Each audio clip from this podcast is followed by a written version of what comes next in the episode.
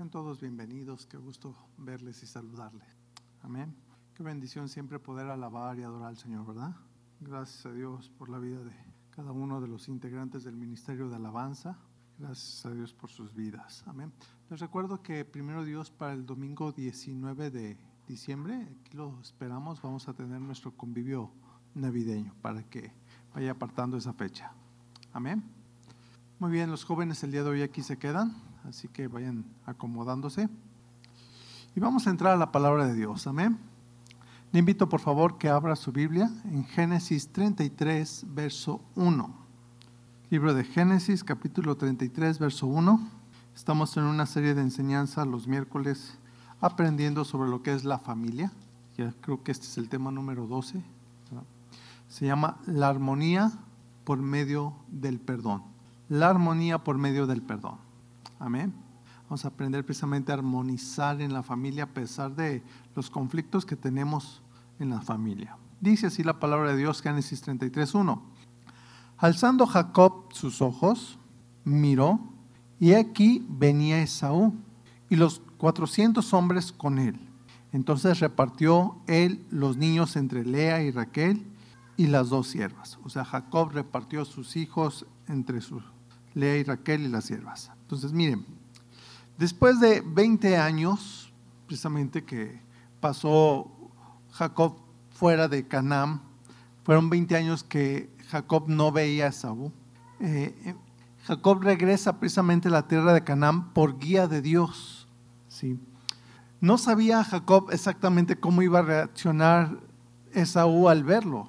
¿sí? Y más porque se dio cuenta que venía con 400 hombres, ¿verdad? Y de alguna manera pues eso le dio temor a Jacob, ya que habían tenido un conflicto entre ellos, ¿sí? Recuerda que Jacob había oído de Saúl y, y la razón era porque Saúl quería matarlo, ya que Jacob pues le había quitado la bendición de la primogenitura, ¿sí? Entonces Jacob, en pocas palabras, podemos decir que pues fue un aprovechado, o algunos aquí en México decimos gandalla, ¿verdad? Porque le agandalló la bendición, o sea, se le metió, ¿no? Este, en su juventud fue un gandalla, en su juventud sobre todo, ¿sí? Y ahora estaba viendo las consecuencias de sus acciones en la juventud. O sea, todo lo que hagan, todos, pues, entiendan bien todos, ¿verdad? Jóvenes, ¿verdad? Todo lo que hagan tiene consecuencias, todo, ¿sí? Entonces, tenlo siempre en cuenta. ¿sí? Ahora, en las familias, eh, pues a veces hay, yo creo que siempre hay alguien que, es así de ventajista o, de gandalla. No levante la mano, ¿verdad? Pero yo creo que siempre en las familias hay así, ¿no? Este, siempre hay alguien que, que se come el postre de otros, ¿verdad? Este, que eh, agarra el, mayor, el pedazo de pastel más grande, se toma el refresco de los demás, se coma la botana de alguien más, o toma el, mejor lugar cuando se suben en el carro, toma el mejor lugar, ¿verdad? O van a ver la tele y eh, ahí está siempre en primera fila, ¿verdad? Este, o, toma la ropa del hermano sin pedirla prestada, ¿verdad? ¿Usted conoce a alguien así? No levante la mano, pero es pura coincidencia. no siempre hay, ¿verdad? Siempre hay alguien así. Aquí lo vemos en la Biblia. Bueno, si entre los hermanos, hijos del mismo papá, hijos de la misma mamá, criados en la misma casa, hay diferencias. Imagínense, ¿no? ¿Cuánto más puede haber diferencias con los demás familiares, sean primos o aún en el mismo matrimonio que, que venimos de diferentes familias? ¿Sí? Entonces, en todas las familias hay diferencias. Dígale a alguien que está a su lado, en todas las familias hay diferencias. ¿Sí? En todas, ¿sí? Ahora, las familias están compuestas pues precisamente por diferentes miembros, ¿sí? La familia más chica es precisamente un, matrimonio recién casados, ya es una familia, ¿sí? compuesta por un hombre y una mujer que vienen de diferentes familias, ¿de acuerdo? Pero aún ya al momento que se casan ya es una familia, ya después vienen los hijos, pero tienen diferentes hábitos, diferentes costumbres, por ejemplo, aún recién casados, no sé usted, ¿verdad? Pero a mí me pasó que cenábamos diferentes. A mí me gusta cenar dulce, a mi esposa salado, ¿verdad? Este, unos duermen de un lado de la cama, otros todos extendidos, no sé. ¿verdad? Otros con luz, otros con poca luz, otros sin nada. Bueno, ya eso ya este, empezaba a ocasionar diferencias, ¿verdad? Y luego, cuando llegan los hijos, otra adaptación. Y luego no más eso, llegan los muchachos, luego crecen, están en su adolescencia y, ay Señor, ¿verdad? Ya, ya, que los amamos, los queremos mucho, ya están en la adolescencia, precisamente para poder tolerarlos, ¿no? Pero bueno, en total, en todas las familias hay malos entendidos, hay discusiones y hay peleas.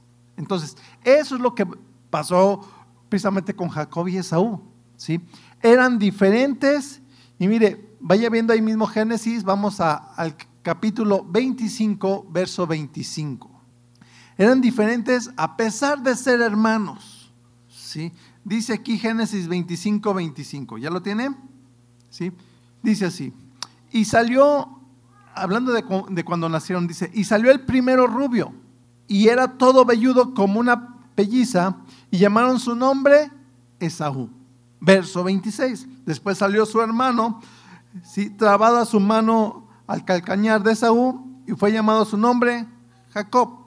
Entonces, fíjese bien, físicamente eran diferentes, a pesar de ser mellizos. ¿sí? O sea, fueron concebidos al mismo tiempo, al mismo tiempo estaban en el vientre de la mamá, pero físicamente eran diferentes, ¿sí? Ahora, en el verso 27 también vemos que su temperamento también era diferente, dice así el verso 27. Y crecieron los niños, y Esaú fue diestro en la casa, hombre de campo. Dice, pero Jacob era varón quieto que habitaba en tiendas, o sea, le gustaba estar siempre en casita y el otro siempre en la calle. ¿Se da cuenta?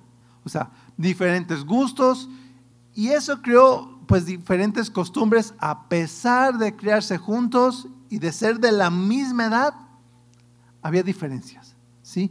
Pero a pesar de las diferencias, fíjese bien, llega el tiempo de madurar, ¿sí? Llega un tiempo, aunque pues tristemente no todos maduran, pasa el tiempo y tú dices, este no madura, ¿verdad? ¿verdad? Pregúntale al que está a su lado, ¿y usted ya maduró? ¿Verdad? Bueno, eso vemos en el caso de Jacob y de Saúl, que sí pasó el tiempo, ¿verdad? Vaya una vez más allá a Génesis 33, verso 3. Pasaron 20 años separados, ¿verdad? Después del enojo tan fuerte, Dios regresó a Jacob y Jacob tuvo que encontrarse con su hermano y a ponerse a cuentas. Jacob sabía, tengo que ponerme a cuentas, ¿sí? Génesis 33, verso 3 dice, y él, o sea, Jacob, pasó delante de ellos, o sea, pasó delante de su familia, de sus hijos, de su, de su esposa, ¿sí? Y se inclinó a tierra siete veces hasta que llegó a su hermano. Fíjense bien, ¿qué es lo que hizo Jacob? Se inclinó. Este inclinarse es señal de reverencia, pero sobre todo señal de humildad, o sea, se humilló, ¿sí? Con, con esa actitud le estaba diciendo a Esaú, Esaú, perdóname, la regué. ¿Sí me explicó? O sea, eso es lo que estaba haciendo, ¿sí? Y estaba reconociendo a Esaú, pues tú eres el mayor, o sea, tú eres mayor, o sea, eres superior, perdóname. Es lo que estaba diciendo al hacer reverencia hasta el piso. ¿Sí me explicó? Verso 4. Y Esaú corrió a su encuentro, ¿y qué dice? Y le abrazó, ¿sí? Y se echó sobre su cuello y le besó y lloraron. Fíjese qué hermoso, ¿no? O sea, aquí vemos una reconciliación. Dice que le abrazó, le besó y lloraron. ¿Sí? Vuelvo a repetir. ¿Cuánto tiempo pasó que estaban peleados? 20 años. Sí, peleados, 20 años sin verse, ¿sí? Deje decirle algo, mire, el tiempo no sana las heridas, ¿eh? ¿Está entendiendo? El tiempo no sana las heridas, no. Dios es el que nos sana cuando nosotros decidimos perdonar a los que nos ofenden. ¿sí? Es Dios, no el tiempo. ¿sí? Porque algunos pasan 20, 30, 40 años y ahí están amargados. No es el tiempo, es Dios. Esaú, en realidad él decidió perdonar a, su hermano Jacob. Por eso dice, y lo abrazó. ¿Sí? O, sea, él iba ya con esa disposición de ver a su hermano y, y abrazarlo. No iba con la disposición de pelearse, iba para abrazarlo. O sea, Esaú aprendió a valorar a su único hermano, ¿sí? Y, con, y, fue y conoció la familia de Jacob. ¿Cuántos, algunos están haciendo que nomás tienen un hermano, hermanos, no se ven, no se hablan, ¿sí? Y eso es importante, fíjese bien, de aprender a valorar a nuestra familia. Porque mire, algo importante es esto. No todos tienen hermanos. O deje de decirle claramente, no, no todos tenemos. O sea, yo en lo particular, yo no tengo así hermanos bien, ¿sí? No tuve hermanos o, o no me crié con hermanos, ¿sí? Pero tengo primos, ¿sí? Y aún con mis primos llegué a tener diferencias, ¿sí? ¿Por qué? Porque nos creamos, platicábamos, llegamos a tener diferencias, ¿sí? Pero valoro y amo también yo a mis primos, ¿sí? Tengo una media hermana, hija de mi papá, que él tuvo cuando, cuando se divorció de mi mamá, pero no me crié con ella, no la frecuenté, ¿sí? Y, y hoy casi no la frecuento, nomás la he visto una vez, el año pasado, ¿sí? Y este, y cuando vino, pues yo estaba enfermo, entonces no, no pudimos aprovechar el tiempo, entonces, aunque quisiera, pues no hemos coincidido en, tiempo, ¿sí me explicó? Pero cuando usted se cría con alguien especialmente con los que se crían con sus hermanos o, los que tenemos hijos y criamos a nuestros hijos, que compartes años de tu vida, ya sea con tu esposa, con tu esposo. Algunos viven con familiares, aún con sus abuelos, tal vez con tíos. Has pasado tiempo con ellos y esa convivencia, fíjese bien, crea lazos de amor, lazos familiares, ¿va entendiendo? ¿Sí? Ahora, Esaú de alguna manera, él se había criado 40 años con Jacob. Entonces, estaba pegado a Jacob, lo extrañaba, a pesar de que Jacob lo engañó. ¿sí? De alguna manera Saúl ahí continuó con su padre Isaac. Eh, de alguna manera él haber seguido escuchando las enseñanzas de Isaac y llevarlo a Dios. Porque solamente con Dios podemos perdonar. ¿Sí? Si Esaú no hubiera decidido perdonar a Jacob, pues no lo hubiera recibido con un abrazo. Pues él llevaba 400 hombres, o sea, los desbarata en un ratito. ¿Sí me explicó? Ahora, algo que, que cuenta precisamente es que Jacob, arrepentido, sí, perdón, este, arrepentido de ofender a su hermano, vimos que se humilló, ¿sí? se, se inclinó hasta el piso. ¿Por qué? Porque él buscaba reconciliarse con él. Y no nomás hizo eso, o sea, pensando, él no sabía la reacción de su hermano, fíjese, en el camino precisamente le mandó regalos del mismo ganado que tenía. Después de, ponerse a orar, dijo, no, mejor le mando algunos regalos para apaciguar a mi hermano, porque mandó a, saludarlo. Dijo, no, ahí viene tu hermano y con 400 hombres, no, mejor lo apaciguo. Fíjese bien, ahí mismo, eh, un poco atrás, Génesis 32, verso 20, sobre estos regalos dice así, le estaba dando instrucciones Jacob a, sus siervos que les estaba mandando con los regalos, dice, y diréis también, he aquí tu siervo Jacob viene tras nosotros, porque dijo, apaciguaré su ira con el presente, o sea, con el regalo que va delante de mí, y después veré su rostro. Quizá le seré acepto. ¿Sí? Entonces, lo que Jacob buscó fue reconciliarse con su hermano. ¿Qué fue lo que hizo Jacob? reconciliarse con su hermano. Fíjese, él, él reconoció, yo ofendí a mi hermano, la regué, pero buscó reconciliarse. Es algo que debemos hacer con la familia. Debemos reconciliarnos con la familia. ¿Qué debemos hacer? Sí. ¿Cómo nos vamos a reconciliar? Pues precisamente una reconciliación es cuando hay un, pleito, cuando hubo una diferencia, cuando hubo una ofensa. ¿Cómo? Pues nos vamos a reconciliar por medio de, de buscar humillarnos, de pedir perdón y los que nos han ofendido, de perdonar. Eso es armonizar, ¿sí? Que ese es el tema. Mire, tal vez usted tuvo un problema con un hermano, tal vez tuvo un problema con un hijo, con sus papás, no sé, con un tío, un primo, no sé.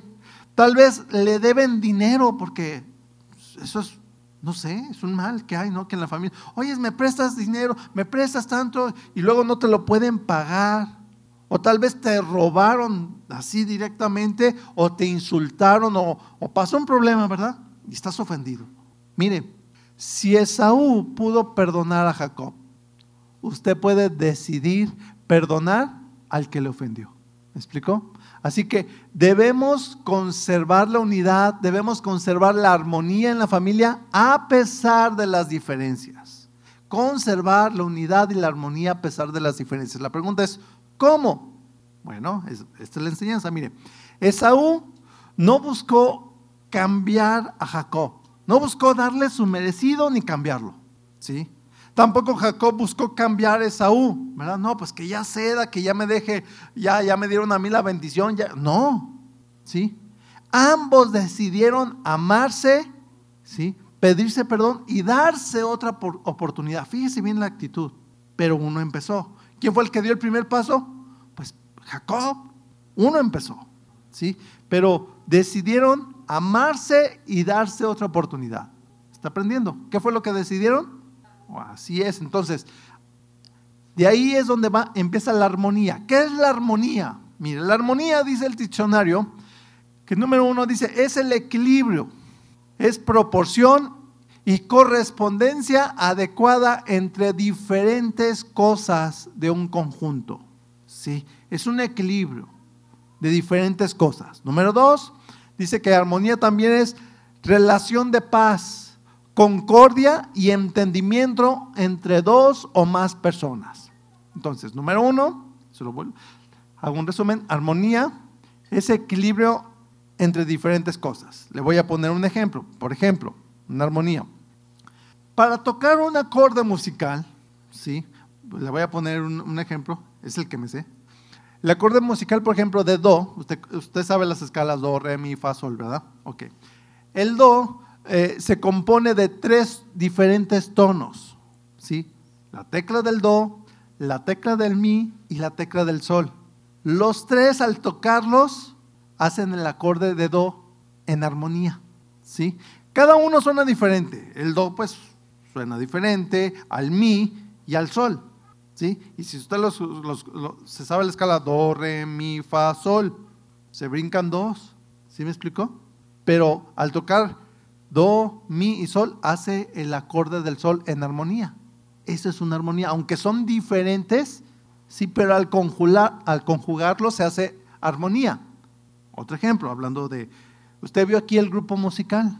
Son diferentes instrumentos, la guitarra, el piano, ¿verdad? También acá está la batería que hoy no tocó. Nos va a servir de ejemplo. Bueno, cada uno suena diferente, ¿sí? La guitarra suena de una manera, se toca de una manera, el piano se toca de otra. ¿sí? Pero coordinados, ¿qué tal se escucharon con, ahora sí combinados? Bonito, hermoso, ¿no? Hacen unas melodías armónicas, ¿sí?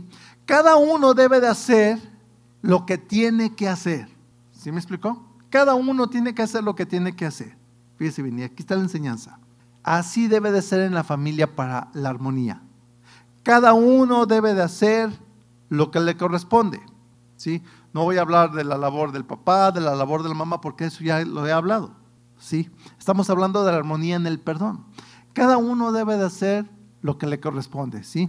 Pero si vuelvo al ejemplo, por ejemplo, del grupo musical, si falta la guitarra, pero puede tocar el piano. El día de hoy vimos, faltó la batería, pero había un, un, este pandero, ¿sí? Y estaba tocando la guitarra y estaba tocando el piano. Amén. Entonces, así debe de ser la familia. Fíjese bien, si un miembro de la familia no hace su labor, los demás miembros pueden completar y cubrir a ese miembro. Mire, tristemente, algo que se da muy, pues es común en algunas familias disfuncionales, precisamente es cuando falta a veces el papá o el la mamá, ¿verdad? Pero sobre todo a veces el papá, ¿sí? ¿Qué hace la mamá? Pues le sale al toro, ¿no? Y cubre el espacio. Ahora, ahí les va el ejemplo eh, en cuanto a todas las áreas familiares. Mire, si un miembro de la familia, eh, hablando de los quehaceres normales, y que aquí están los jóvenes, si un miembro de la familia tiene que lavar los trastes, pero se enferma pues, y, o no los pudo simplemente lavar, ¿qué es lo que debe de hacer otro miembro de la familia? ¿Quién dijo quejarse? No, no es quejarse, es ayudarle y lavarlos. Eso es armonía. Quejarse es como cuando estás en el grupo musical y, tocas tu solo. Pues, todos se le van a quedar viendo. ¿Qué pasó? Pues es que el de la batería no vino. No estaba tocando. Y pues yo voy a tocar entonces lo que quiero. No. ¿Sí me explicó? No, no es así. Hay que hacer una armonía. Otro miembro puede lavarlos. ¿sí? De seguro los jóvenes están diciendo, "Mm, de haber sabido, pastor, no vengo.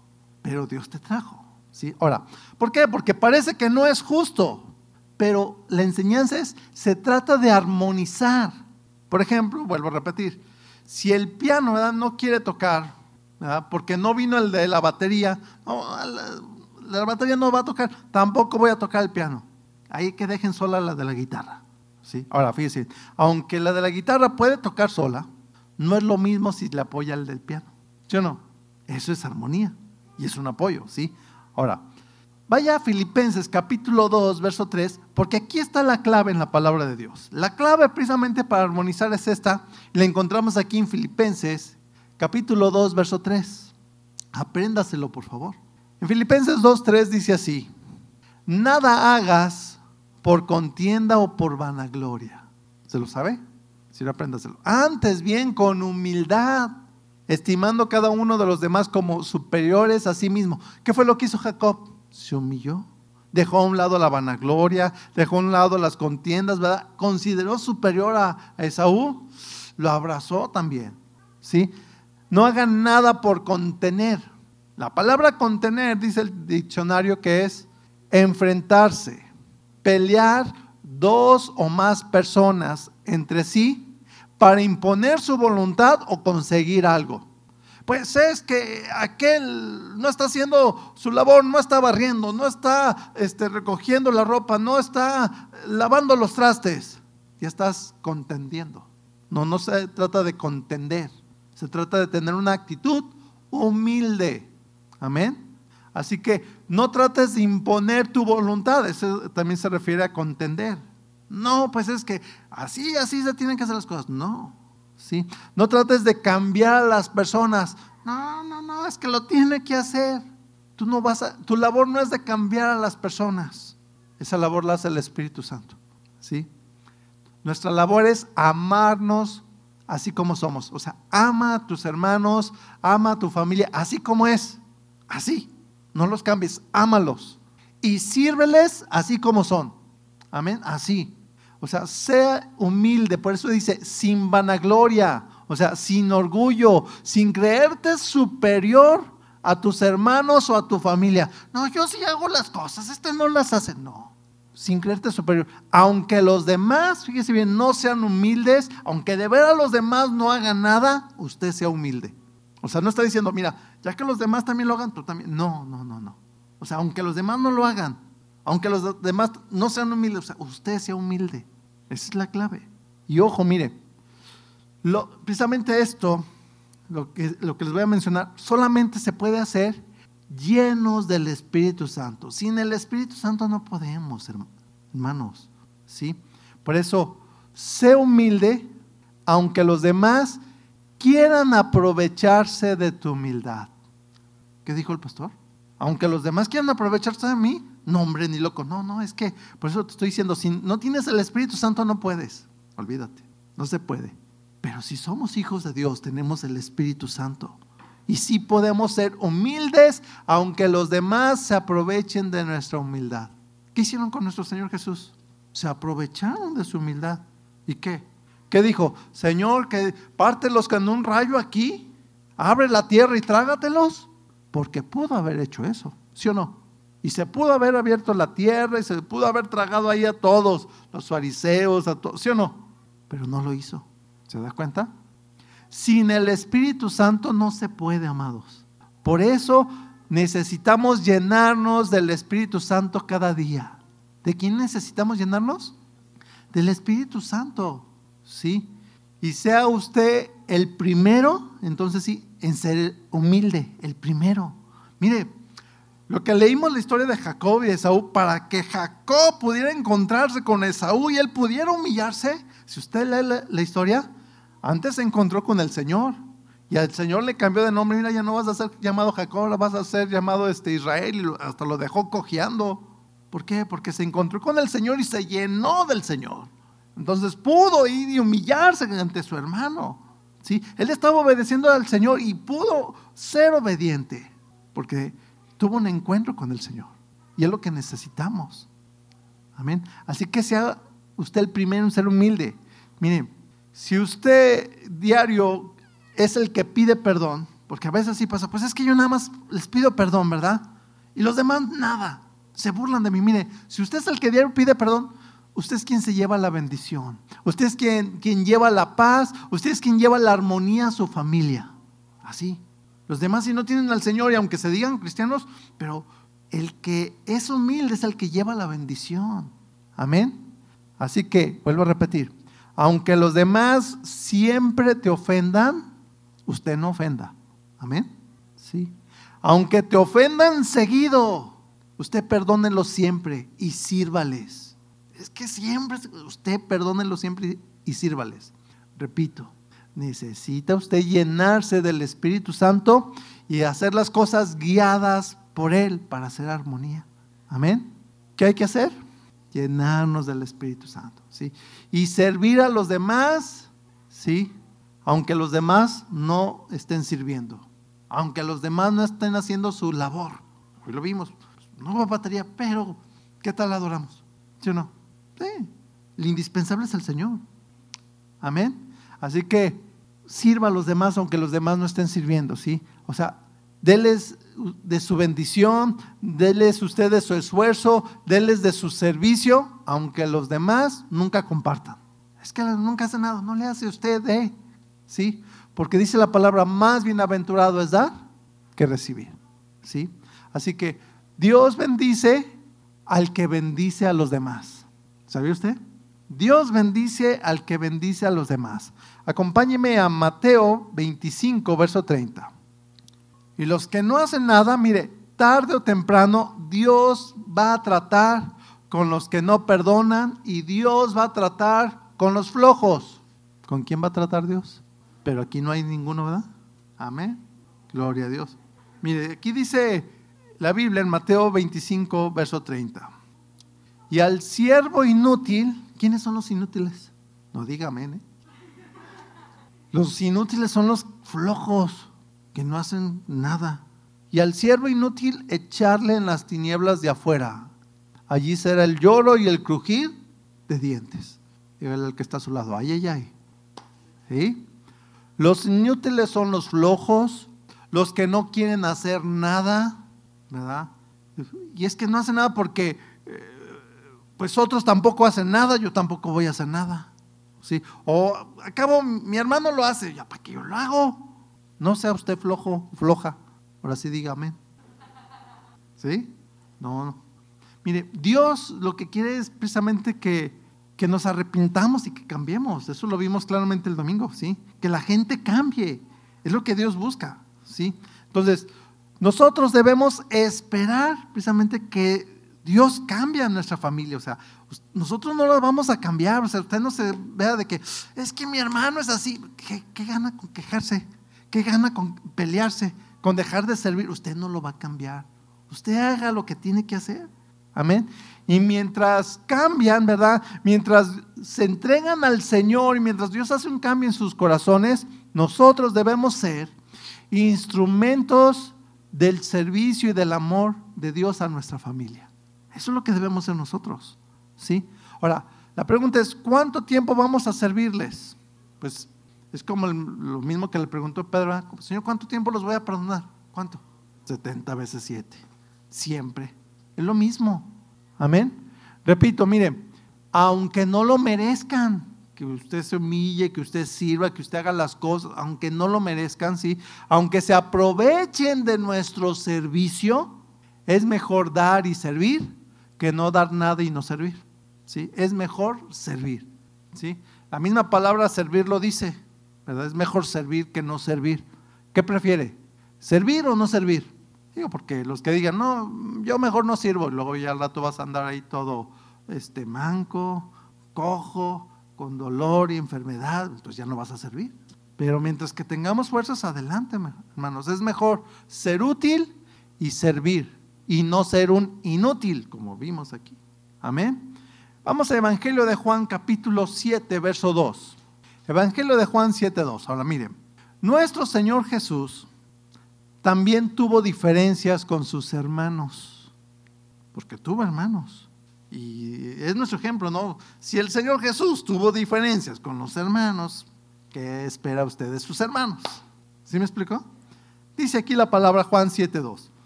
Dice, estaba cerca la fiesta de los judíos, la de los tabernáculos. Verso 3. Y le dijeron sus hermanos, sal de aquí y vete a Judea para que también tus discípulos vean las obras que haces. O sea, estaban diciendo de una manera sarcástica, ¿sí? En manera burlesca. Verso 4. Dice, porque ninguno que procura darse a conocer hace algo en secreto. Si estas cosas haces, manifiéstate al mundo. Sí, porque ya lo habían escuchado, yo soy el Mesías y ellos viéndolos. Si yo jugamos juntos a las canicas, ahí estábamos en el taller de la carpintería haciendo carritos. Y ahora nos dices que eres el Mesías. ¿Sí me explico? O sea, no. El verso 5 dice claramente, dice, porque ni aún sus hermanos creían en él. ¿Sí? Ahora, quiero aclarar algo, por si no lo sabía. Mire, la palabra que aparece aquí, hermanos, en el original griego se lee la palabra adelpos o adelpos, con una H intermedia entre la P y la O, adelpos. Y esta palabra adelpos significa de los mismos padres, específicamente del mismo vientre. O sea, no eran primos hermanos, sino que eran hermanos del mismo vientre. Eran hijos de María, ¿sí? Así como Jesús era hijo de María. ¿Me explicó? Ahora, los hermanos de Jesús, vuelvo a repetir, se estaban burlando y hablando de una manera sarcástica con nuestro Señor. ¿sí? Jesús, fíjese bien, a pesar de eso, siempre les servía, siempre les ayudaba. Un ejemplo de eso, se lo voy a nomás a platicar, es precisamente en las bodas de Canaán. Si usted recuerda ahí en las bodas de Canaán, fue María quien le pidió ayuda a Jesús. Ahora, en la misma boda de Canaán, pues invitaron a toda la familia, no nada más invitaron a Jesús y a María. Iban también los hermanos de Jesús. ¿Me explico? Entonces, en esa misma boda estaban todos los hermanos. Ahora, la pregunta es, si Jesús no fuera quien ayudaba, quien resolvía los problemas, entonces, ¿por qué le pidió, por qué María no le pidió ayuda a sus demás hijos? Si ahí estaban. ¿Por qué? ¿Sí? Bueno, tal vez porque María sabe o sabía con quién contaba en realidad. ¿Sí? ¿Les ha pasado, papás, que quieres pedir un favor a uno de tus hijos, pero en realidad usted sabe quién lo va a hacer y quién no lo va a hacer? ¿Sí o no? Dices, no, a lo mejor por la edad, por lo que sea, no, pero ya sabe usted, este sí lo hace, el otro. ¿Sí? Pero si le urge a usted el favor, ¿a quién se lo pide? al que lo va a hacer pronto, ¿no? Sí. Al que sabe usted que lo va a hacer rápido y de buena manera, ¿verdad? Al que sabe usted que, que se tarda o que tal vez no lo va a hacer, pues dice, no, pues este cuando no me urge se lo pido, ¿verdad? ¿Me entendiendo? ¿Sí? Ahora, jóvenes que aquí están, así que jóvenes y, y sus hermanos, entiendan por favor, no se molesten porque siempre te piden a ti los favores. Es que a mí siempre me piden, yo, siempre la tienda, yo siempre lo no, ni te molestes. Y yo lavo el baño, y yo lavo los trastes, ni te molestes. ¿Sabes por qué te lo piden? Porque saben que tú sí lo haces. Pues sí, ya me cansé. No, no, no, espérame. Es que hacer lo que te piden es ser de bendición. No es una maldición, es una bendición. ¿Sí? Es una honra que se pueda contar contigo. Es que nadie lo hace, nomás yo. Es una honra que se pueda contar contigo. Es lo que el Señor le hizo ahí en las bodas de Cana. Él dice, pues no ha llegado mi hora aquí de manifestar mis milagros, pero, pero lo hizo. Él sabía que contaban con él. ¿sí? Es un privilegio que puedas honrar a tus papás sirviéndoles, haciéndoles los mandados o haciendo el quehacer. ¿Cuántos dicen amén? ¿Y los jóvenes? Bien, ¿sí? Así que aún, así, aunque tengas que aún servir a tus hermanos, es una bendición. ¿Sí? Ahora, ahí te va la otra parte, miren. Eso de que es que yo no, diario hago los mandados, diario. Miren, no te creas la víctima de que nada más tú, tú solo sirves, ¿eh?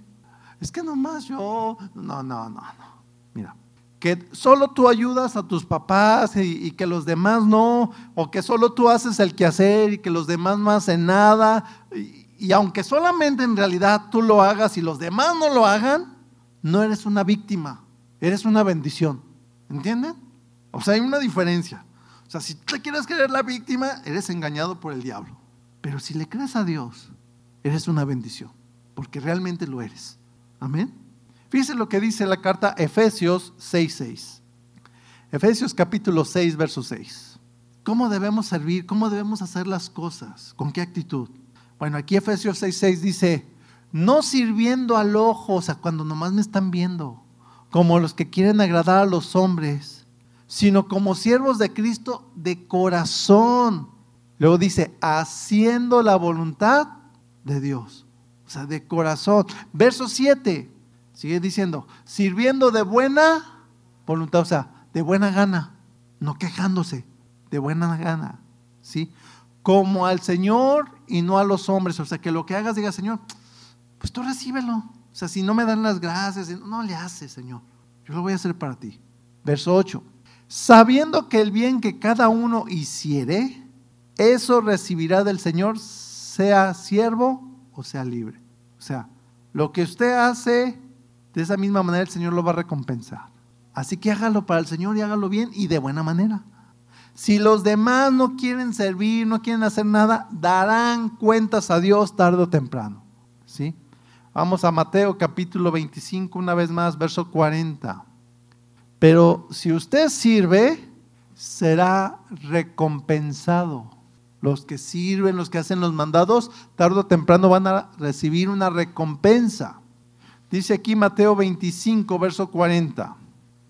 Y respondiendo el rey, les dirá, de cierto os digo que en cuanto lo hiciste a uno de estos mis hermanos más pequeños, a mí me lo, lo hiciste. ¿A quién se lo hacemos? Al Señor. Entonces, cuando usted sirve a su familia, ¿quién recibe el servicio? El Señor. ¿Sí? Y entrarán al reino de Dios. Ahora, este entrar al reino de Dios no se entra por obras, ¿sí? Sino que serán recompensados. Ahora, fíjense bien el verso 41. Entonces dirá también a los de su izquierda, apartaos de mí, malditos al fuego eterno preparado para el diablo y sus ángeles. La contraparte es de que los de su derecha les dijo, venid benditos de mi Padre. Y a esto les dice, apartados de mí, malditos, al fuego eterno preparado para el diablo y sus ángeles. ¿De qué lado quiere estar usted? ¿De los que les dicen, bien hecho, lo que haces, a mí me lo haces?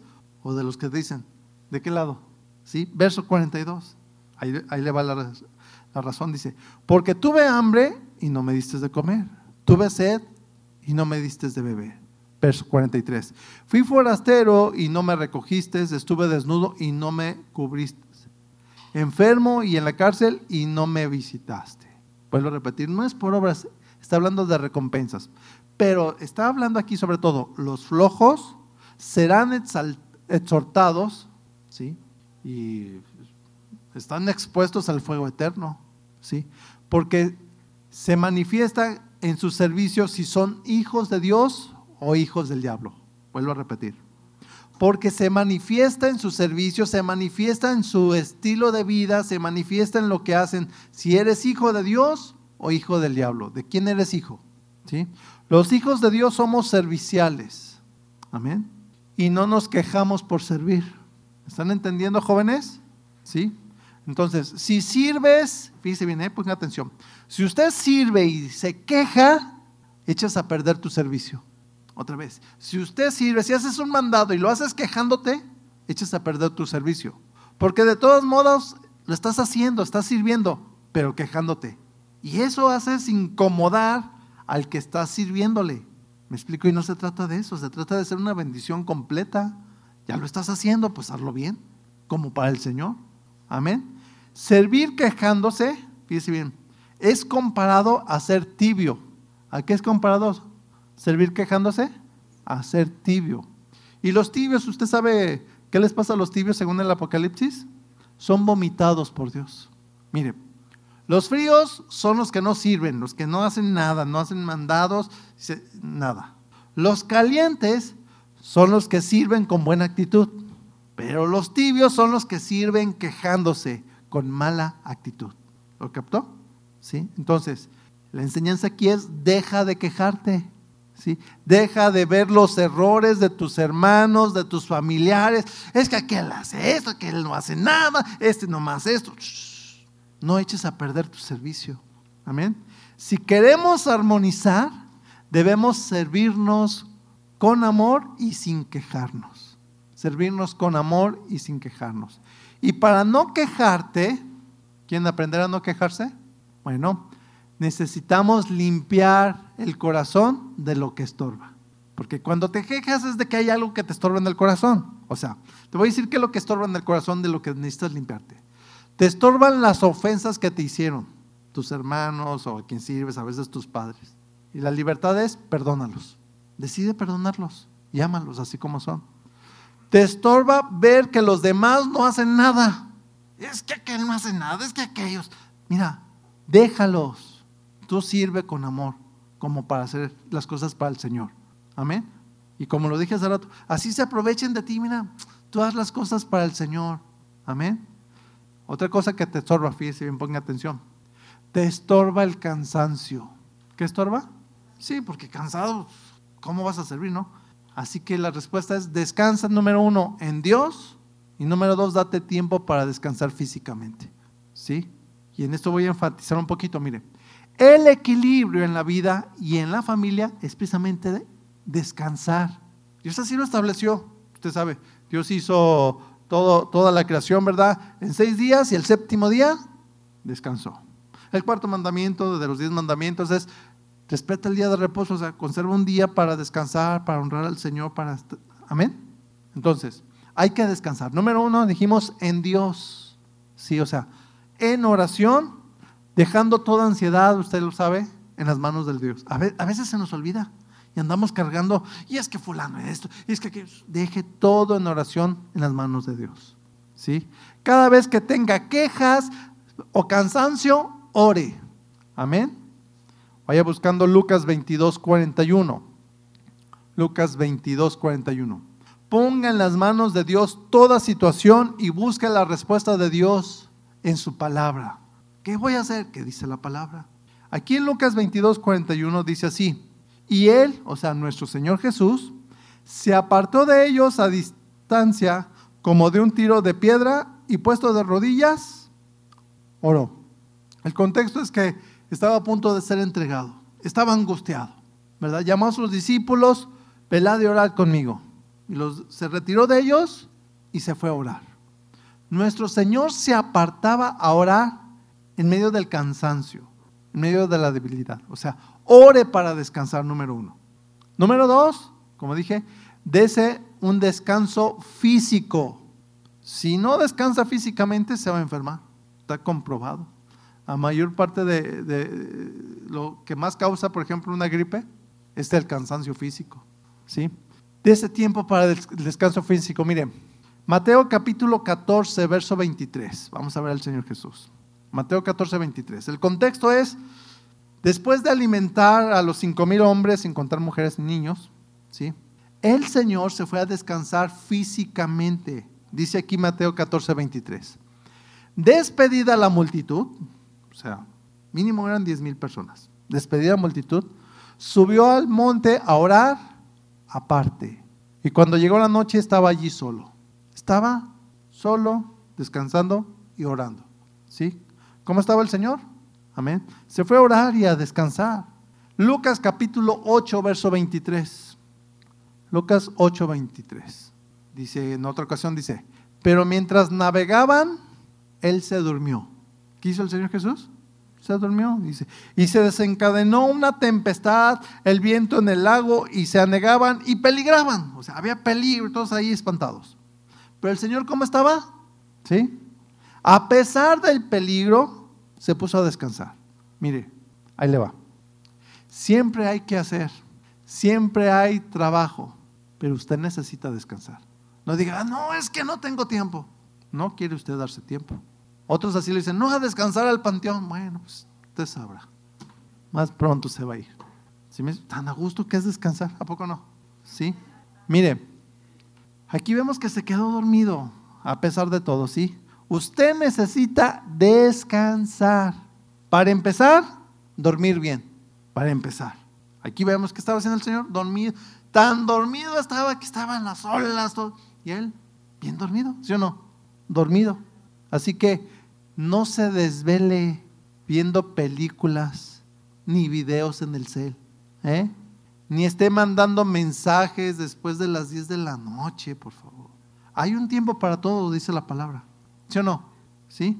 Si tu teléfono te es ocasión de, caer, de no descansar, apágalo, échalo de ti. ¿Sí me explico?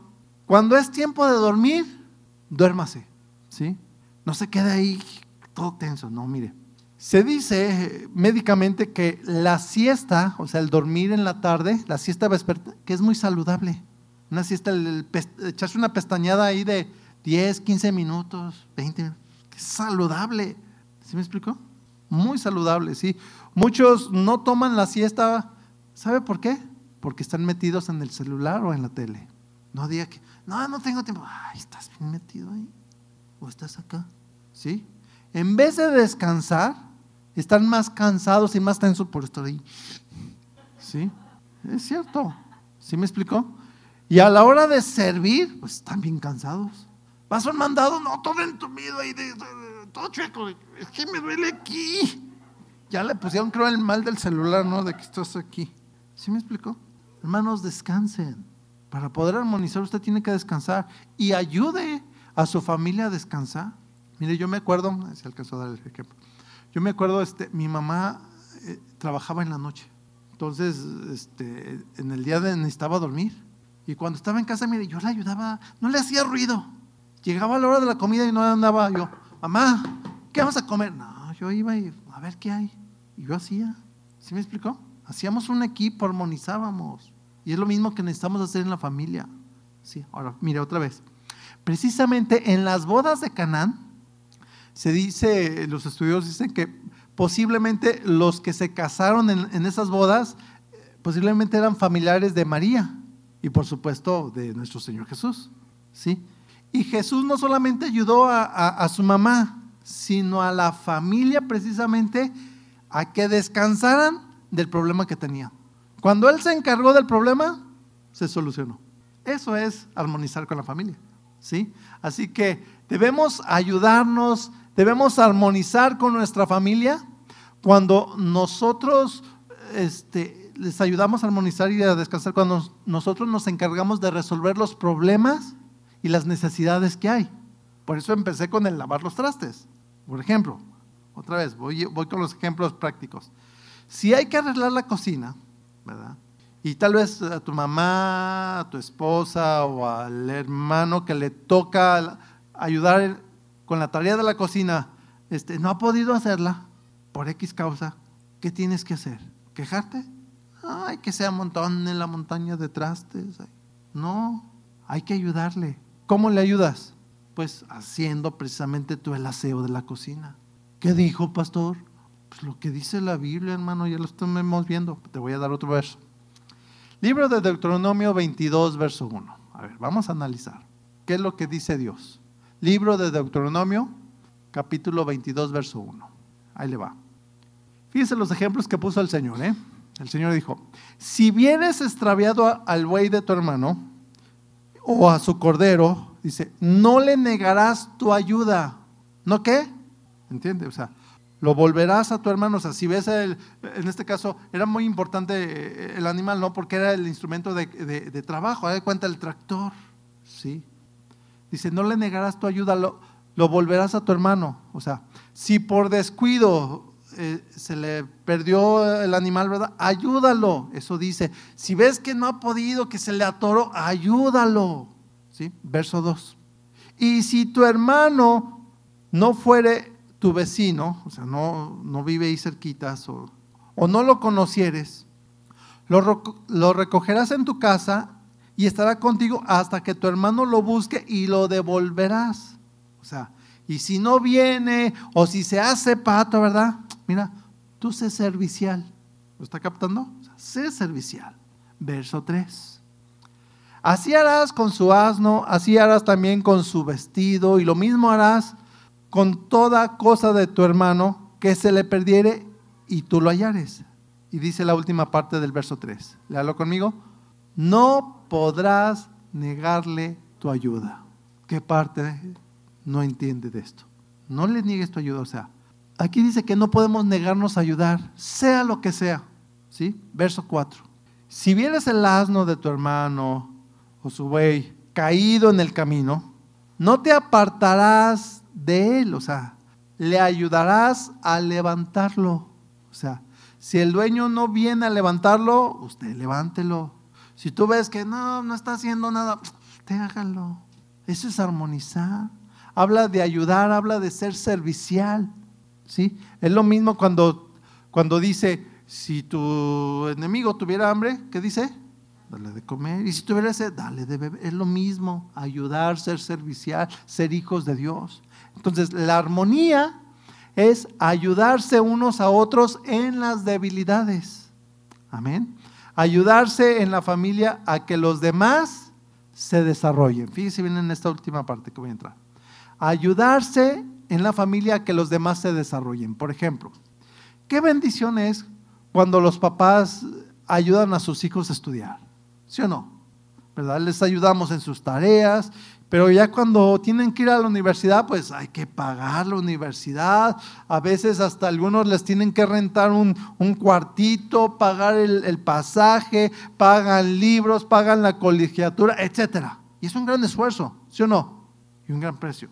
Pero es una bendición poder apoyar a nuestros hijos. Y lo hacemos con gusto, ¿sí o no? Sí.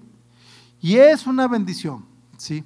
Ahora, fíjese bien, pero qué bendición es cuando a veces los papás no pueden, pero los hermanos que se puedan ayudar entre sí para que prosperen, para que otros estudien, para que otros se desarrollen. ¿sí? O sea, les ayudan para que, desde que, aún desde que están chicos, ¿no? Les ayudan para, desde hacer su tarea. Es que no le entiendo. Ay, yo te explico, mira, así se hace. ¿sí?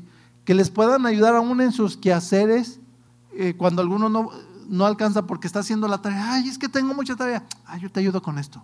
¿Están escuchando, chavos? ¿Sí? Eso es armonía. ¿Sí? Hay que armonizar. ¿Sí? Concluyo.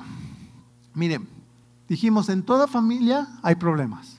En todos. Ya lo vimos hasta en la familia del Señor, ¿sí? Los hermanos de, nuestro Señor eh, no creían en Él a pesar de que veían los milagros, a pesar de que Jesús siempre fue un hermano ejemplar, tenía problemas.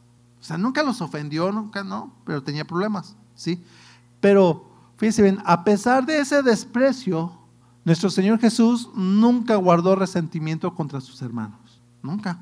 No, al contrario, los bendijo, los ayudó, los salvó y después los llamó a servir. Un ejemplo de esto, mire, los libros que, están ahí en la Biblia, el libro de la, carta de Santiago, la carta de Judas, se dice que fueron precisamente los hermanos de Jesús, los autores de estos libros. Ese qué hermoso, ¿no? A pesar de que al principio no creían, pero cómo el Señor los salvó, les sirvió y los llamó a servir. Amén. Al final sus hermanos creyeron en Él como su Salvador, como el Mesías. ¿sí? Entonces, hermanos, debemos ser de bendición a nuestra familia armonizar con ellos a pesar de las diferencias. ¿sí? No se canse de servir. ¿sí? Y si se siente cansado, descanse en Dios. Tome tiempo para descansar físicamente. Amén. Llénese del Espíritu Santo para que usted siga sirviendo. Aunque otros se aprovechen, no le hace, usted sea de bendición. ¿sí? Cada vez que tenga oportunidad de abrazar a sus hermanos, de abrazar a su familia, abrácelos. Así como Jacob y Esaú se abrazaron, hágalo. ¿sí? Cuando los vea, y más que, que, a veces ya casados, vivimos a veces hasta en diferentes pueblos, mire, cuando los vea, abrácelos. Amén. Cierre sus ojos, vamos a orar. Y mediten lo que Dios le ha hablado a usted. A cada uno.